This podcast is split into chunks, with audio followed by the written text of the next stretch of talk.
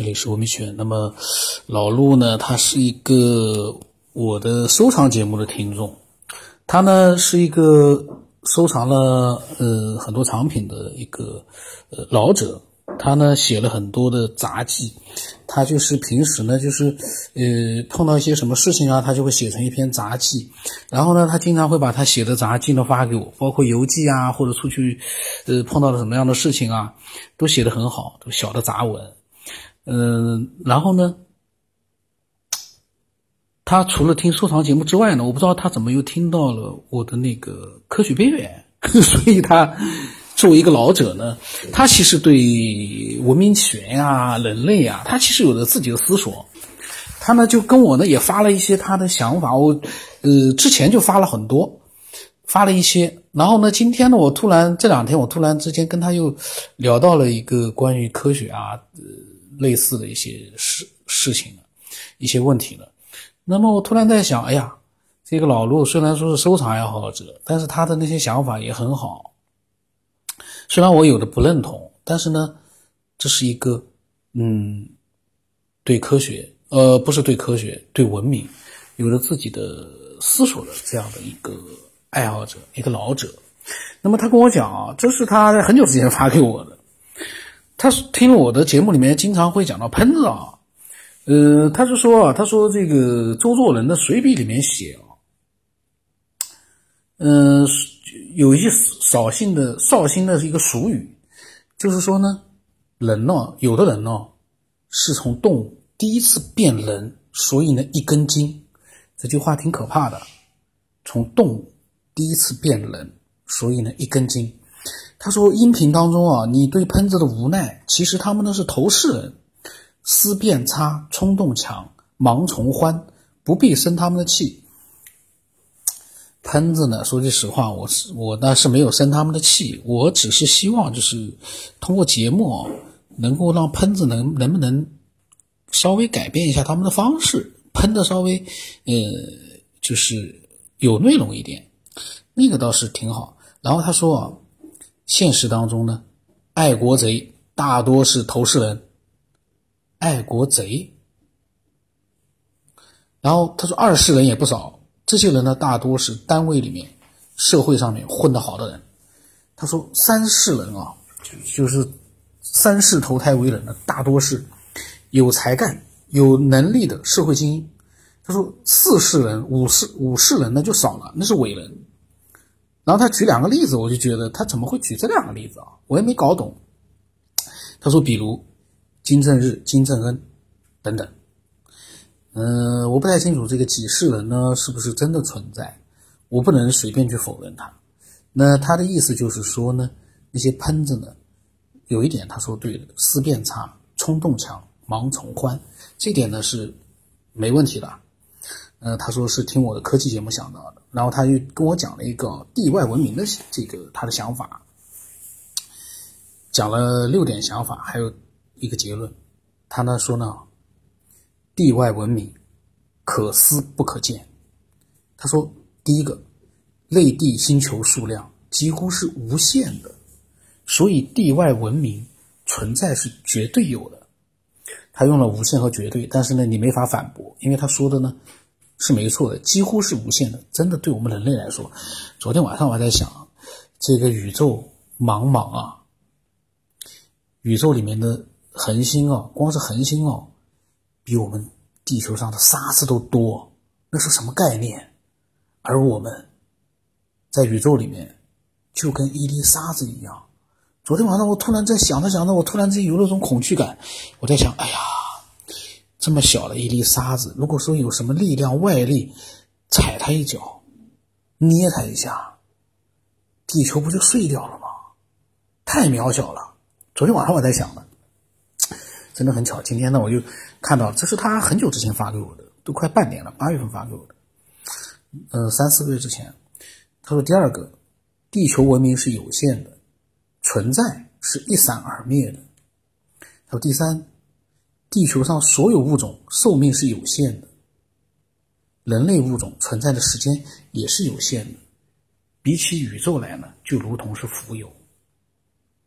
第四呢，因为宇宙的浩瀚，在地球人类物种有限的年龄数光年距距离里面呢，正好有地外文明，并且在人类仅数百年科技能力达到寻求地外文明，那可能为零。他的意思就是啊，就是其实，呃，数光年距离之内呢，如果正好有地外文明，可是呢，我们人类仅仅数百年的科技能力呢？却没有办法去寻找到那个文明，说的真的是非常的好。然后他说第五啊，人所看到的星球几万光年远，即便是光速到达，那已经是又几万年之后的景象了。而以几万年的物种年龄去到另外一个有地外文明的地方，可能性为零。哦，写的真好。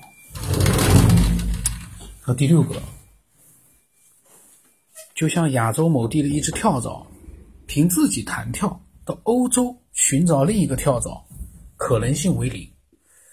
就他讲的这个，他的思索真的是，嗯，逻辑思维能力，他的逻辑思维能力是非常强的，而且他的语言组织能力，表达呢，他也是呃非常强。然后呢，就是尽量的让你觉得呢是找不到就是太多的漏洞。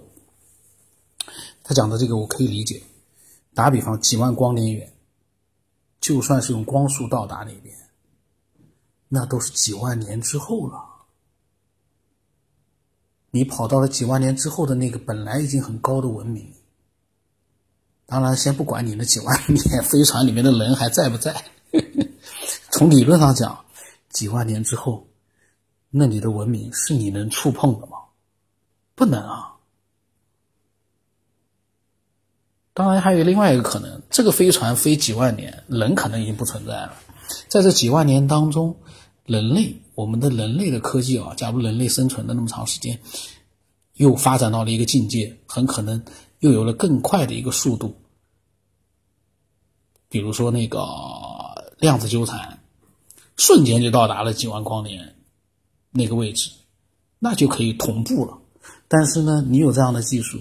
人家的技术比你更高明，这真是不敢想象。有的时候，我昨天在写我的那个小小说的时候，就在想，哎呀，有些东西真的是不敢往深里面去想，因为你越往里面想，你发现自己越掉进了一个深渊一样的那样的一个漩涡，你没有办法自拔。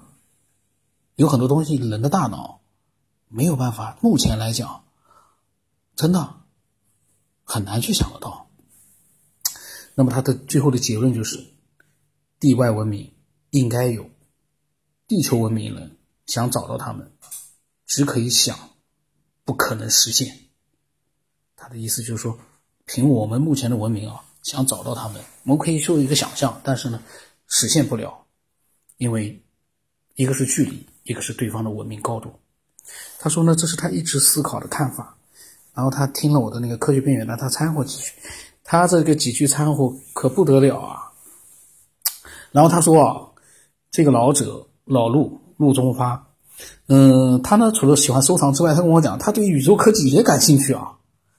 难道是不是跟我一样，就是喜欢历史的人啊，也会对未来，就是对科技呢有兴趣？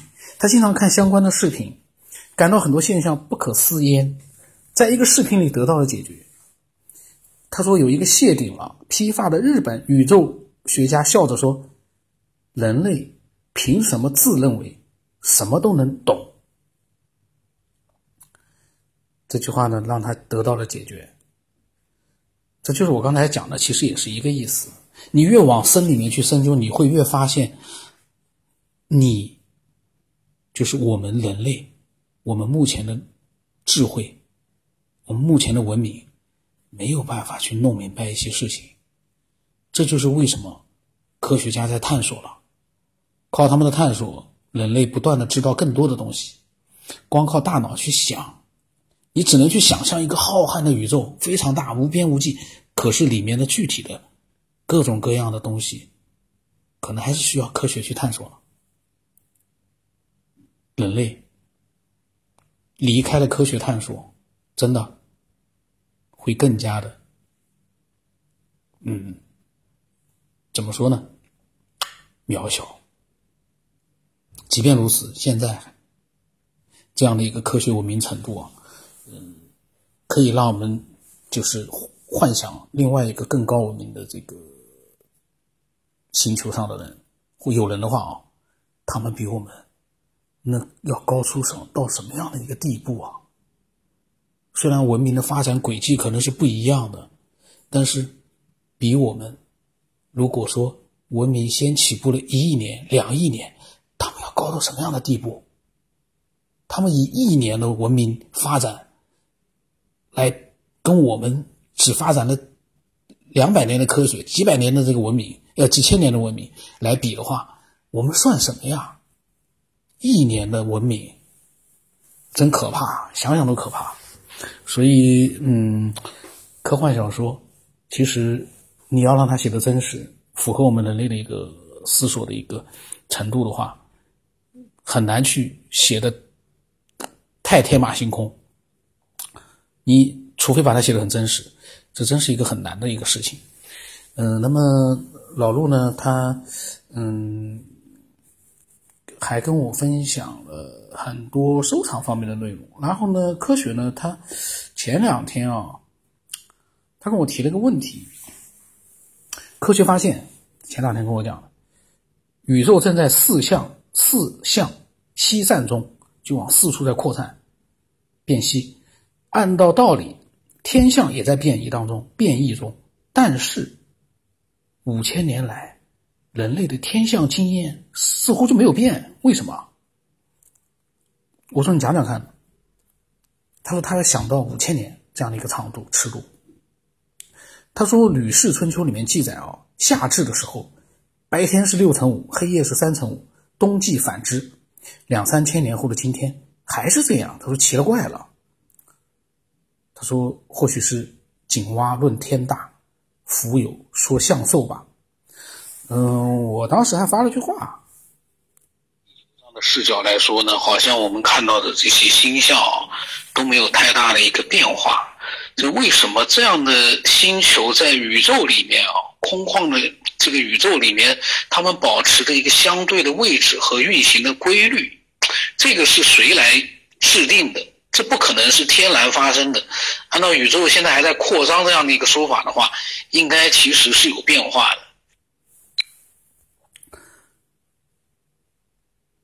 那么他说呢？星球相对间距在加速拉开是绝对的，宇宙的沧海桑田也是绝对的。幸好人类的物种寿命相对宇宙极短，没法看到那些。他说三千多年的冬至，今天还是一样的冬至。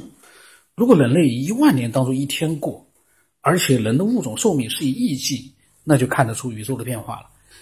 我跟他讲，我说你有挺有智慧的，有空，嗯，讲讲这个对文明起源的想法。他也慢慢的给我发了，呃，一个有智慧，一个能思索的人。有一个老者，各种生活经验的老者，呃，他所发表的想法，无疑对所有的爱好者来讲，我觉得都是很有启发的。因为他不是像他所说的那个头饰人，就是盲从，然后呢没有自己的思考能力，呃，喜欢冲动那样的发表出来的想法呢，呃，当然我们我们也欢迎，可是呢，可能就没有像老陆啊、老静啊这样的这个思索者。讲的那么深入，而且呢，那么就是能够启发你。欢迎更多的这样的呃老者或或者是科学爱好者，呃，思索了很多的科学爱好者，都能够分享自己。这样的分享会让我们渺小的我们啊，会感觉到心里面安稳一点。这个世界太大了，宇宙简直是太恐怖了。当然。就像有的人说的，比如说老晋啊、王兴之他们讲的，人心是无限大的，我们的心可以想象涵盖，但是其实再怎么样心大，人的心还是存在于我们的肉体里面啊。肉体在这个宇宙里面实在是微不足道，太可怕了，一粒尘埃都不是啊。如果按照沙子是一粒是地球的话，人类连尘埃都不是啊，太恐怖了。这宇宙的真相到底在哪里啊？我们欢迎更多人来分享。我的微信号码是 B 二 V 松八不浪什么，微信名呢是九天以后。那么今天就到这里吧，这个。